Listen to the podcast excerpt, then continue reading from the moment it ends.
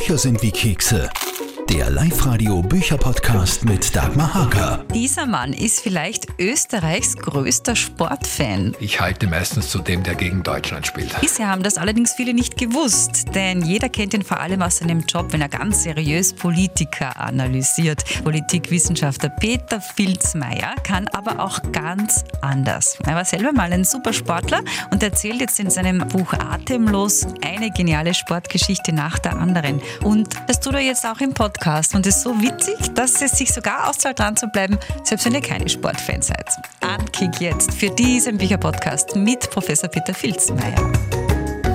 Sie schreiben also über Sport, weil? Weil ich als Kind einmal Sportreporter werden wollte. Ich hatte nie den klassischen Bubentraum, Feuerwehrmann zu werden. Damit ist bisher nichts geworden, aber das Sportbuch ist ja auch nicht schlecht. Ja, wer weiß, was da noch kommt. äh, könnte man sagen, dass Sie ein sehr korrekter Politikwissenschaftler sind, aber ein sehr unkorrekter Sportfan und Zuschauer? Das ist genau der Unterschied, der mir auch beim Sportbuchschreiben so viel Spaß gemacht hat. Bei der Politikanalyse muss ich natürlich neutral sein und verkünde nicht, welche Partei ich mag oder nicht mag. Beim Sport bin ich zum Beispiel FC Barcelona-Fan und ich gebe schon zu, wer wirklich ein hartgesottener Real Madrid-Fan ist, der sollte vorm Lesen des Buches dreimal tief durchatmen. Das erleichtert die Sache. Oder eine andere Parteilichkeit. Ich halte meistens zu dem, der gegen Deutschland spielt. Wollte ich gerade sagen, Deutschland darf es ja überhaupt nicht sein, oder? Obwohl ja dann eigentlich Sie einmal, inkognito, die Geschichte kommt im Buch auch vor, im deutschen Sektor sitzen mussten und schuld dran war Ihre Tochter. Das ist auch der Grund, warum ich so oft gegen Deutschland halte. Also einerseits natürlich dieses klassische Klein gegen Groß, das Kleinstaat Österreich, wenn er die großen Deutschen mal schlägt, was ja sehr selten vorkommt, das freut dann. Aber auch meine Tochter ist deutsche Staatsbürgerin, ich bin mit einer Deutschen verheiratet. Also Sie können sich vorstellen, die Zustände zu Hause werden unhaltbar bei einem Fußballspiel Österreich-Deutschland oder wenn die Deutschen gar Weltmeister werden. Aber einmal hat mich dann meine Familie doch überredet, wir gehen zu einem EM-Qualifikationsspiel Österreich-Deutschland Deutschlands im Wiener Stadion. Ich wollte zwar Nein sagen, aber das kann man irgendwie nicht.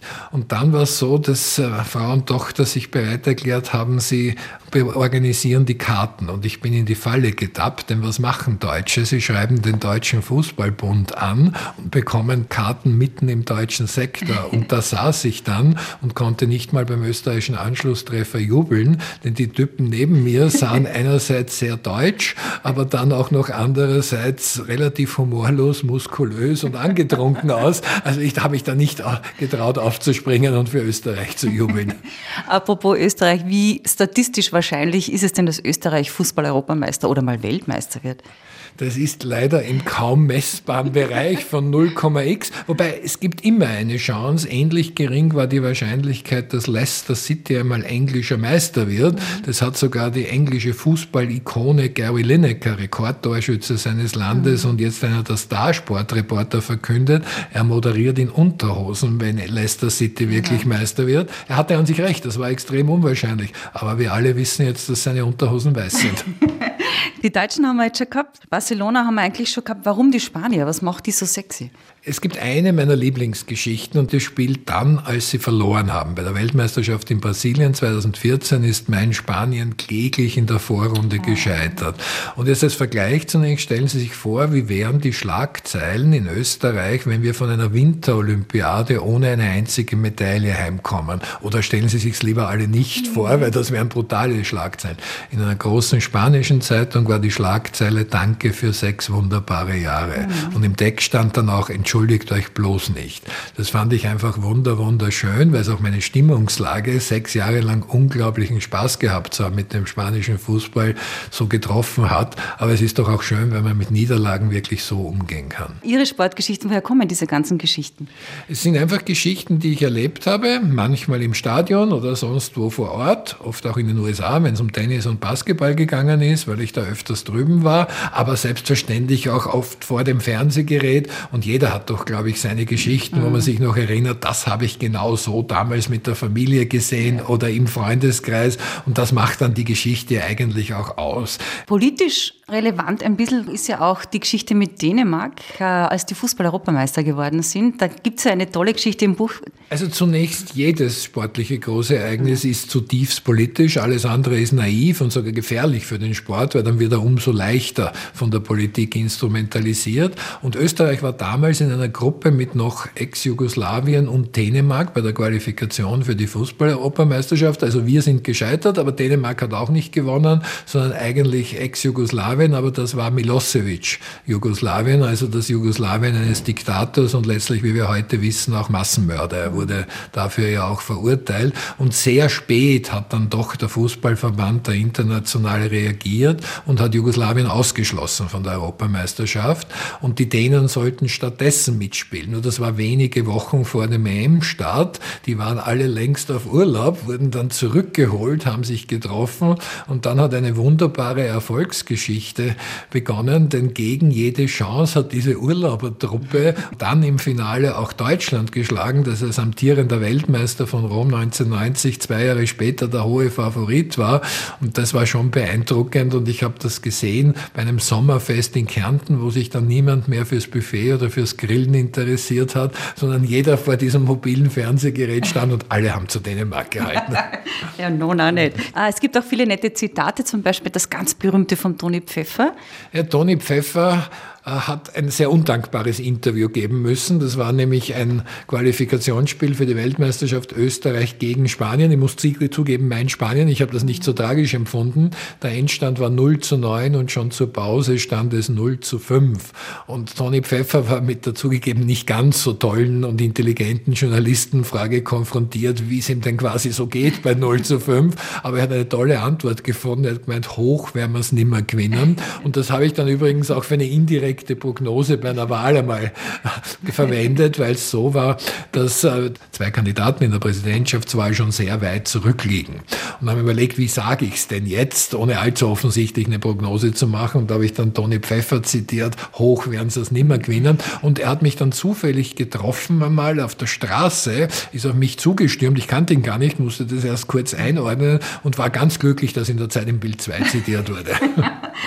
Schön, dass für mich als Radiomacherin und Podcasterin auch Musik eine Rolle spielt. Also zunächst muss man sagen, dass Musik natürlich die Emotionen bei Sport extrem verstärkt. Mit meiner eigenen Musikalität ist es nicht weit her. Also singen tue ich aus guten Gründen nicht, denn das würde gegen die Menschenrechte verstoßen. Also es würde nicht meine Menschenrechte verletzen, sondern die aller Zuhörerinnen und Zuhörer. Und dann ist auch noch eine Geschichte drin, dass nämlich die kanadischen Eishockey-Fans einmal die amerikanische Hymne gesungen haben bei einem Match gegen Amerika, weil dem Sänger das Mikrofon ausgefallen ist. Das wäre in Österreich nicht denkbar mit der deutschen Hymne, oder? Also das würde bis hin zu hochgehenden Emotionen am Rande des Eklats gehen. Also ich muss jetzt alle Leser dieses Buches warnen, weil ich habe doppelt so lange dafür gebraucht, weil ich mir immer sofort dann diese Videos dazu angeschaut habe, von denen Sie da erzählen, diese ganzen Gänsehautmomente. Aber was war Ihr größter von all diesen? Eine meiner Lieblingsgeschichten ist eine, die vielleicht kaum jemand kennt, die Olympischen Sommerspiele 2000 in Australien, in Sydney. Und dort war den Australien klar, in der Nationalsportart Schwimmen werden sie eine Reihe von Goldmedaillen gewinnen, auch durch ihr Schwimmwunderkind Ian Sorb, der allerdings Langstreckler war. Und dann hat sich irgendwann in Australien eine Dynamik entfaltet, das ist alles gut und schön, aber wir wollen eine Goldmedaille gewinnen, über viermal 100 Meter Graul, die Königsdisziplin in der Staffel.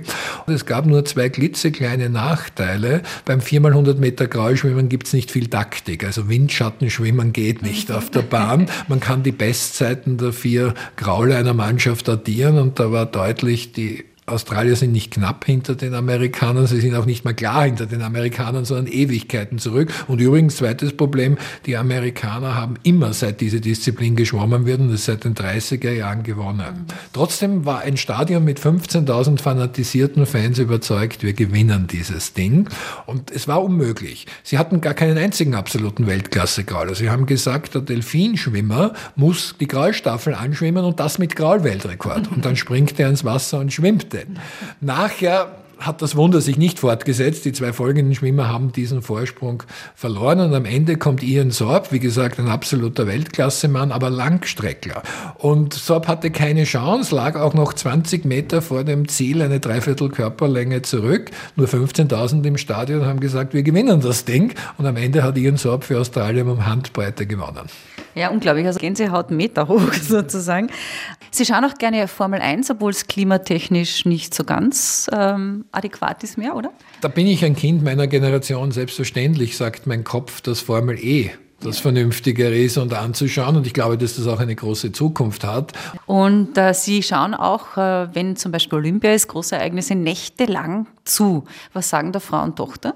Ich glaube, die sagen mittlerweile gar nichts mehr. Die haben resigniert. Äh, gelegentlich ziehen sie, also was die Frau betrifft, aus dem Schlafzimmer aus, weil der dauernd laufende Fernseher in der Nacht stört dann doch ein bisschen. Oder sie planen ihre Reisen ohne mich äh, rund um solche Ereignisse, weil äh, auch wenn ich arbeite, es ist dann wirklich fast 24 Stunden, Schlaf wird überschätzt. Das kann man nach den zwei Olympiawochen, dass der Fernseher zumindest einfach mitläuft. Äh, und das ist natürlich das Flair von Olympia, dass so viele Sportarten parallel laufen. Manchmal entdecken wir dann auch welche, die wir vorher bei besten Willen nicht kannten. Aber da sind auch viele, wo ich dann keine Ahnung habe. Also von Tontaubenschießen verstehe ich nun wirklich nichts. Also ich habe äh, Sportwissenschaften studiert und habe meine Diplomarbeit geschrieben über das Frauenbild in der Sportberichterstattung. Deswegen freut es mich unheimlich, dass in dem Buch Frauen auch groß vorkommen. Weil es mir einfach darum ging, dass Frauen im Sport immer noch diskriminiert werden. Die formale Gleichberechtigung bei den Sportlerinnen ist zum Glück vorangeschritten, aber ich schildere im Buch zum Beispiel auch als eine Frau in Deutschland, die paradoxerweise Neumann hieß, mhm. Claudia Neumann, zum ersten Mal ein Fußballspiel kommentiert mhm. hat. Also wer jemals wissen wissen will, was Shitstorms im Internet sein können, der soll sich das anschauen, aber man muss dafür einen guten Magen haben. Und ich habe eine Sportjournalistin, die österreichische Sportjournalistin des Jahres, Alina Zellhofer, gefragt, was denn ihre besten Interviews sind. Und sie hat mich erst auf die Idee gebracht, zwei Fraueninterviews mir dann anzuschauen. Die waren nämlich mit zwei Frauen, die gerade ein ganz schlimmes Erlebnis hatten. Theresa Stadlober hat sich bei den Olympischen Spielen im Langlauf verlaufen und damit die relativ sichere Medaille verspielt. Sie hätte eine Silbermedaillenchance gehabt. Und Lisa Theresa Haus, eine Biathletin, hat zwar die Scheiben beim Schießen getroffen bei der Weltmeisterschaft, aber leider die auf dem mhm. Nachbarschießstand. Und beide Interviews fand ich einfach großartig, weil die waren natürlich verzweifelt, haben auch diese Verzweiflung gezeigt, aber haben gleichzeitig reflektierend damit umgehen können und ich will jetzt nicht pauschal gegen Männer schimpfen, das wäre genauso dumm wie gegen Frauen pauschal zu schimpfen, aber so viele Männer, die so damit hätten umgehen mhm. können, mit diesem schwierigen Moment, glaube ich, gibt es nicht in Sportinterviews. Ja, das glaube ich auch nicht. Dann sind wir schon beim Thema Skifahren. Äh, kommen auch sehr viele vor, von Ingemar Stenmark, Hermann May auch ein bisschen, äh, Rudi Nierlich vor allem, der war auch großartig, bis hin zu Marcel Hirscher. Traurig darüber, dass der jetzt sich zurückgezogen hat? Ja, weil natürlich Marcel Hirscher war die Identifikationsfigur für den Skifan, auch für mich selbstverständlich, wobei oft mich die Siege von ihm fasziniert haben, die nicht erwartbar und selbstverständlich waren. Also in Kitzbühel beispielsweise vom achten Platz noch auf Platz eins und das ursprünglich mit großem Rückstand aus dem ersten Lauf, um dann mit großem Vorsprung das Rennen noch zu gewinnen. Oder er hat eben auch Kombinationen gewonnen und er hat auch einen Super-G gewonnen. Also das war das, was mich dann fast noch mehr beeindruckt hat als der dritte oder vierte Riesenslalom in Serie. Ja, klar. Ähm, und im Ranking ihrer liebsten Sportarten steht Biathlon ganz oben. Und sie sagen sogar, Unternehmen sollten sich ja mal einen Biathleten holen, um von dem zu lernen, was können Unternehmen von so jemandem lernen. Die laufen mit höchster Belastung vor dem Skistand. Erst wenige hundert Meter nehmen sie die Belastung etwas zurück und treffen Scheiben, die je nachdem, ob liegend oder stehend geschossen sind, einen Durchmesser von 4,5 oder 11,5 Zentimeter ist aus meiner Erinnerung haben. Ganz ehrlich, versuchen Sie das mal nach dem dem Laufen zu machen. Man trifft kaum mit einem Fußball ein Garagentor, mhm. geschweige denn so etwas. Und diese Kombination, und das glaube ich, kann auch die Wirtschaft lernen, dass man einerseits mit voller Intensität läuft, vulgar arbeitet, aber nie überzieht, weil dann treffe ich am Schießstand überhaupt nichts mehr. Der schnellste Läufer wird letzter, wenn er in die Luft ballert. Und diese Mischung von Ruhe, Kalkül, Strategie und trotzdem voller Leistungsfähigkeit, das finde ich faszinierend. Mhm. Thema Doping auch ein großes im Buch. Äh, viele schlimme Dopingsünder. Ich habe am Nachmittag heute noch das Video angeschaut vom Lance Armstrong mit dem Jan Ulrich damals. Aber der schlimmste Dopingsünder aller Zeiten ist wer? Ach, da gibt es jetzt viele Antworten von Ben Johnson, eben über den besagten Lance Armstrong oder auch Jan Ulrich. Ich würde die Formulierung das Schlimmste eher für die Reaktionen verwenden, wenn sich nämlich die Öffentlichkeit verweigert dem klaren Dopingbefund. Da hat sich viel gebessert, muss man dazu sagen. Gerade ich nehme das Beispiel Deutschland heraus, die heute einen sehr kritischen äh, Sport- und Dopingjournalismus haben. Aber als Jan Ulrich noch als wandelnde Apotheke der Held der Landstraße war, der hat schon in Jugendzeiten, dort ist er wahrscheinlich zwangsgedopt worden, in der DDR unerlaubte Mittel verwendet und ist dann als deutscher Nationalheld auch des Dopings überführt worden. Und da war dann am Anfang zunächst noch eine Stimmungslage, ja, unserem Held, dem Jan, den hat ja nur jemand in der Disco was ins Getränk mhm. getan, aber die hinterlistigen Italiener und Spanier dopen alle. Also wenn das kippt in einen üblen, bösen Nationalismus ohne eigene Schulderkenntnis, solche Dinge würde ich dann als das Schlimmste bezeichnen. Übrigens gab es auch einen deutschen Lauf-Olympiasieger, dem ja nur jemand etwas in die Zahnpasta getan hat. Mhm. Die Geschichten kennen wir. Um, ähm, Sie sind jetzt, sind wir bei Ihnen persönlich zum Schluss noch uh, selber lang gelaufen, sehr gut gelaufen, laufen immer noch. Was war so das Beste in der Laufkarriere und was ist heute so noch das, was Sie gerne laufen? Ich muss das leider ein bisschen korrigieren, es ist Zeitgeschichte, meine Laufkarriere. Ich habe mal Laufsport gemacht, auf Volkslaufebene. Das Beste war mal auf jeden Fall nicht der Marathon, weil ich habe so begonnen, wie gar nicht so wenige anfangen. Ich habe mir eingebildet, ich muss mal Marathon laufen. Ich habe das gemacht. Ich bin ins Ziel gekommen. Belassen wir es bitte dabei. Keine Zusatzfragen. Aber nachher habe ich erst Lauftraining wirklich gelernt. War dann ganz gut über 10 Kilometer und Halbmarathon. Aber wir reden hier vom wirklich vorigen Jahrhundert, als ich mal einen Halbmarathon in 1,12 und eine 10 Kilometer Lauf ganz knapp unter 33 Minuten äh, geschafft habe. Beim schnellsten Marathon bin ich immer gescheitert gescheitert, manchmal aber auch an der mangelnden Intelligenz meinerseits. Zum Beispiel, als ich bei einem Hitzemarathon versucht habe, Bestzeit zu laufen, obwohl es über 30 Grad hatte. Ich muss gestehen, war nicht in Linz, sondern in Wien, aber es ist im Prater geendet und im Prater ist nicht das Ziel, sondern leider erst Kilometer 30. Also das waren die Erfolge. Äh, es ist aber so, dass ich jetzt leider kein Laufsportler mehr bin, weil ich eine schwere Erkrankung hatte. Alles gut, aber die Fitness ist nicht. Und es ist dann schwierig, wenn man mal Laufsportler war, so ganz der, der Hobby Jogger zu werden. Also da suche ich mir jetzt ein bisschen anderes für den sportlichen Ausgleich. Aber hey, ich habe ja ein Sportbuch geschrieben und das war auch nicht schlecht. Sehr gut. Was, was, was ist dann sportlich jetzt noch interessant? Na, sportlich ist momentan ganz banal diesen Bewegungsumfang, den jeder haben sollte, nach einer Krankheit auch wirklich zu haben. Und auch das verlangt einen Nicht-Trainingsplan im früheren Sinne, wo ich sechs bis sieben Tage in der Woche trainiert habe, aber schon Aufmerksamkeit. Und es gibt aber, das ist dann auch gut, keine Zeitziele oder sonst was. Mehr Radfahren ist auch ein Ziel. Mhm, absolut. Aber aber Sie sind sogar am Tag Ihrer Hochzeit gelaufen. Ja, die ist allerdings schon länger zurück, aber man ist als Laufsportler dann jeden Tag in der Früh laufen gegangen und so auch an meinem Hochzeitstag, die war natürlich nicht ganz in der Früh die Hochzeit, aber kurz hat meine Frau oder dann eben spätere Frau sich schon gedacht, ob das jetzt das Äquivalent ist zu dem Typen, der Zigaretten holen geht und dann nie wieder gesehen war. Aber nein, ich bin zurückgekommen und die Hochzeit war sehr schön. Also ich freue mich schon auf Ihre Tochter vielleicht zweite Karriere als Sport-Co-Kommentator oder so. Vielleicht wird es nochmal und sagt Dankeschön für das Interview. Ich sage herzlichen Dank.